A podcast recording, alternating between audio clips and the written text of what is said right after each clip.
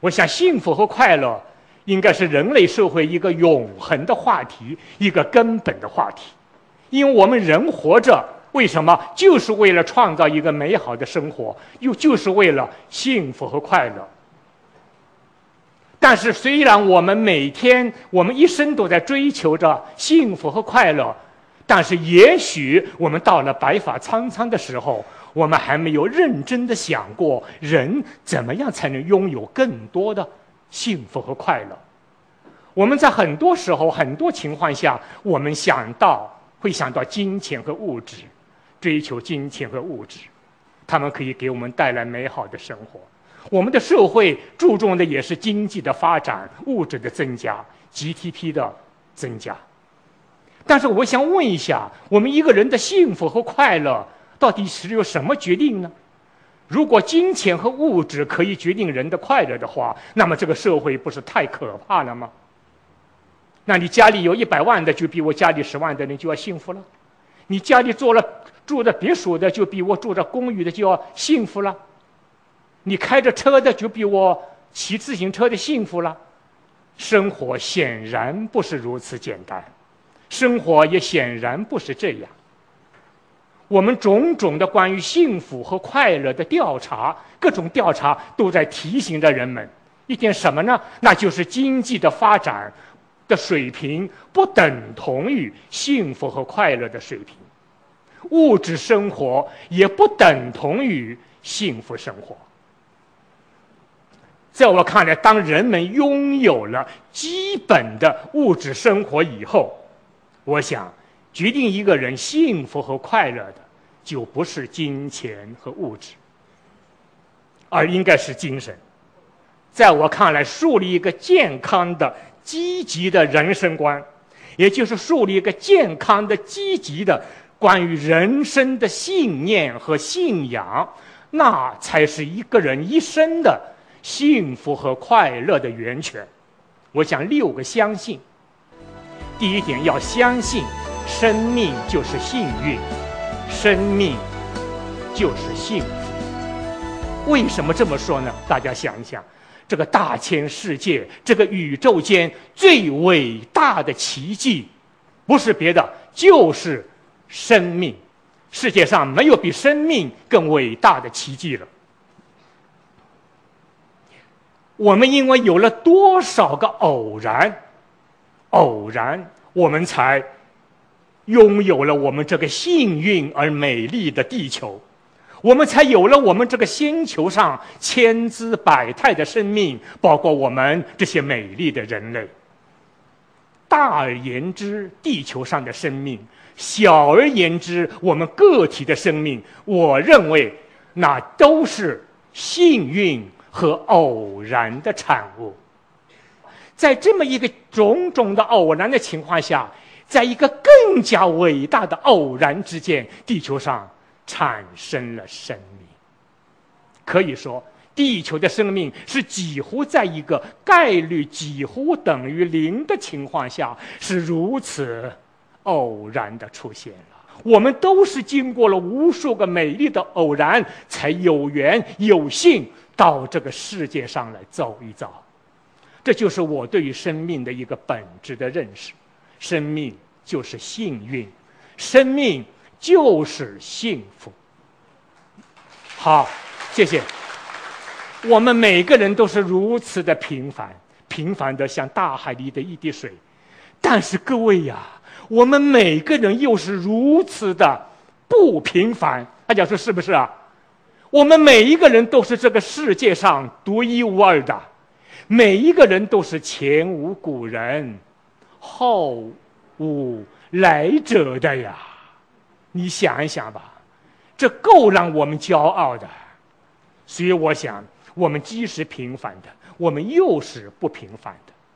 而且从生物学的角度讲，每一个降生的人，我们的容貌、我们的材质都差不多，是不是？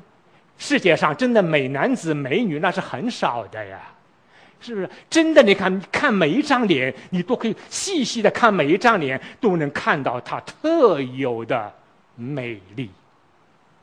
所以古人说：“天生我材必有用。”对，有了这个意识，我们就会怎么样？自己很自信。只有一个自信的人，他会才会是幸福和快乐的。我们有了这个意识，我们还懂得爱人、爱别人，因为别人的生命和我一样的宝贵。我们的孔子老先生说：“仁，是吧？仁者爱人，对，叫你爱人，因为别人的生命啊和我一样的宝贵的，是不是？不管西方人讲博爱，东方人讲仁爱，我看大的道理都是一样，都是需要我们爱人。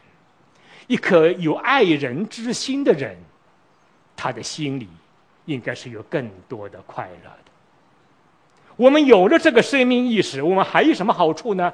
我们就会更多的从积极的意义上去对待人生，我们就不容易被人生道路上的一些暂时的困难、挫折，甚至灾难影响我们对生命的热爱。所以，我想树立这个意识吧，相信生命就是幸运，生命。就是幸福，让它成为我们一个精神的基因。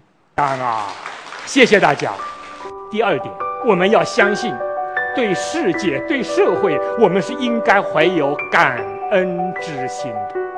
感恩会使我们幸福和快乐。我们每一个人一生下来，我们不是生在一个荒岛上面，我们不是生活在一个一片一无所有的土地上，我们是生在一个什么？我们一生下来就生在一个完善的世界、完备的世界。我们不需要自己去放沙织布，我们不需要自己去开荒种地。我们一生下来，这个世界已经为我们准备好了一切。已已经为我们的生老病死、衣食住行、吃喝玩乐，已经准备好了一切，一切，我们就生活着这么一个完善的世界。于是，我们从出生之日开始，我们就时时刻刻的我们在分享着他人的智慧和劳动给我们创造的一切的成果。小到一部脚踏车，一个电电灯。啊，一个电视机，大到一列火车，一部飞机，是不是为我们的生活准备好了一切啊？手里有个电，有一个，恰恰那个手机，哇，我感受更深刻。那天跟我的侄儿在开开开玩笑，看我的侄儿在吃饭啊，我跟我几个侄儿在吃饭，他们正在谈恋爱，谈的热火朝天，吃饭也没有心心思吃饭，不断的用边吃饭边啪啪啪啪在用手机。我知道他们是在什么。对，发短信谈恋爱，我就要我的侄儿给我说：“你能不能给我看一条两条？你发的什么短信？”他开始不肯，我再三要求，他终于给我看了两条。他大部只能看前面两条。我说：“可以啊。”我说：“我经常做报告，需要一些生动的素材，啊。”于是他就跟我讲：“看一看，果然看了。”小英他女朋友想我吗？哈，对方回答：“很想，很想。”他再发再发过去，真想还是假想？对方回答：真想真想，骗你是小狗。下面他不让我看了，所以我跟他说：谈恋爱就是谈废话，谁会把废话谈得好，就会谈恋爱谈得成功，是不是啊？是不是啊？哇呀，这个我一看，我就跟他讲起一个很深刻的事情，我就讲起电视、电脑、手机，我就告诉他一个道理。我说：“你不要以为这一切都是理所当然的，不要以为你这就是你买来的公平交换、等价交换，你谁也不欠谁，是吧？不是的。我告诉两个年轻人，当我们使用着这些东西的时候，我们要透过这个现象，看到背后隐藏着一个真理和一个关系。”一个什么真理呢？它隐藏了一个真理，就是我们在享受着他人的智慧和劳动。我们喝的每一口水都不是我自己打的，这是一个真理。我们还隐藏了一个关系，那什么关系？那就是个人和他人的关系，个人和社会的关系，个人和世界的关系。这就是我认为人为什么要需要感恩的这一个最基本的道理。我们永远要感激这个世界它所赋予我们的一切。我想，这个感恩应该成为我们一种天然的感情。我们因为会有了感恩，我们会怎么样？当我们具有感恩的时候，你想一想，我们的内心就自然的会有更多的平静和知足，更多的什么幸福和快乐。而且，当我们感恩的时候、感激的时候，我们的身体怎么样？我们的身体内部就会分泌出很多很多有利于健康的激素。所以说，你说谈恋爱的人、爱人中间，在爱情当中的人，他一定会容光焕发，他的眼睛会更加的动人和美丽。为什么？他在谈恋爱，身体里面不断在分泌激素啊。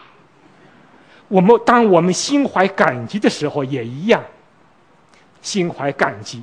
我们内心，我们身体就会分泌健康的激素，让女人更加美丽，让男人男人更加健壮，让老人更加长寿。中国有句古话说：“仁者寿”，就是有爱心的人他会长寿，也是这个道理吧？你想，仁者寿，你去看一看有爱心的人。你去看看那些九十多岁的老爷爷、老奶奶们，尽管他们牙掉了、头发白了，尽管他们腰腰也弯了，但是你看他们的脸，那些高龄的老人的脸，尽管他们布满皱纹，但是一般来说都是慈眉善目的，很少有高龄的老人的脸很奸诈、很狡猾、又很阴险，很没有啊，慈善。慈眉善目，所以我想让我们对这个世界应该心怀感激，感激会让我们幸福和快乐。我们要相信金钱绝不是万能的，人的许多幸福和快乐不是金钱可以带来，所以我们要理性的、正确的看待金钱，不要做金钱的。努力。我想，一个人的幸福和快乐，跟他的金钱观和物质观很有关系。在通常情况下，我们人们会犯的一个错误是什么呢？我们往往会过高的估计了金钱和物质对于我们生活的作用，对幸福和快乐的作用，过高的估计。钱是很有用的。没有钱是肯定不行的，是不是？我们首先要生存。对一个要生存的人人来说，钱是百分之一百的重要。首先，我要吃饱穿暖，这是百分之一百的重要。我想吃饱的人永远比挨饿的人幸福。所以，这从这个意义上说，金钱和物质是很重要的。但是，我要说的是，但是。但我们都有了吃，都有了穿，都有了基本的生活保障以后，各位啊，那情况就不一样了。那取决于幸福和快乐的，就不是你吃的好和坏，不是你吃的多和少，也不是你住的是什么样的房子了，是不是？我们就很难说，我吃的山珍海味的就一定比你啊吃家常便饭的人幸福，不一定的吧。你也不能说你住着什么洋房的别墅的就比我住着两房三房的人幸福，也不能说了吧？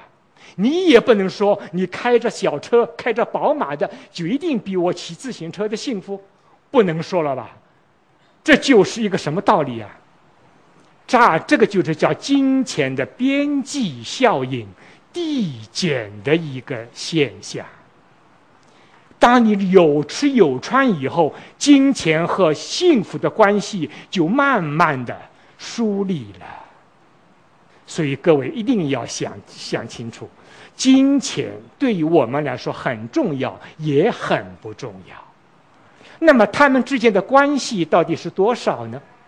今天向大家简单介绍一个数据：这是我看到国外一个法国的两个学者一本书，叫《金钱心理学》，它里面介绍了钱和幸福的关系。他介绍什么呢？他说世界上有很多学者进行了这个问题的研究，研究的结果竟然是相似的、一致的。这结果是多少？请大家记住，零点二五。零点二五，这就是金钱和幸福的关系。钱可以给你一滴点幸福，最多给你四分之一的幸福，它没有你估计的那么高。还有四分之三呢？是什么？不是钱，譬如健康、爱情、婚姻、友谊、工作的成就、人际关系。你生活的爱好等等等等，他们跟金钱基本上没有关系，所以我们永远也不要过高的估计了金钱对于我们幸福的作用。第二个原因，因为人啊容易生一个病，叫什么病啊？叫幸福适应症。任何的物质的改善带给我们的快乐，往往都是阶段性的。当你适应了以后，怎么样？你的幸福又慢慢的回到了原来的水平，那你要去新的追求了。就是我们对金钱应该有一个理性的态度。我有三句话，什么三句话呢？金钱可以给我们带来幸福和快乐。第二点，金钱能够给我们带来的幸福和快乐是有限的。第三句话。人生的很多幸福和快乐，不是金钱可以带来的。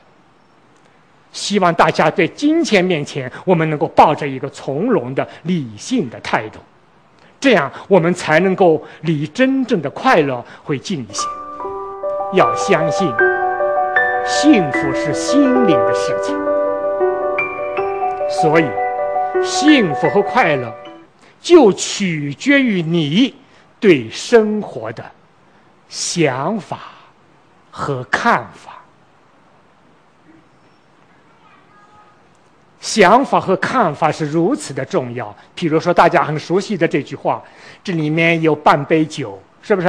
我们会说怎么样？乐观的人会说：“我还有半杯。”悲观的人说：“我。”只有半杯，哎，这个例子啊，很很能说明问题。半杯还是半杯，看看我们周围的人吧。有人很快乐，有人很郁闷。其实他们生活差不多，就他于在于他们对生活的态度不一样。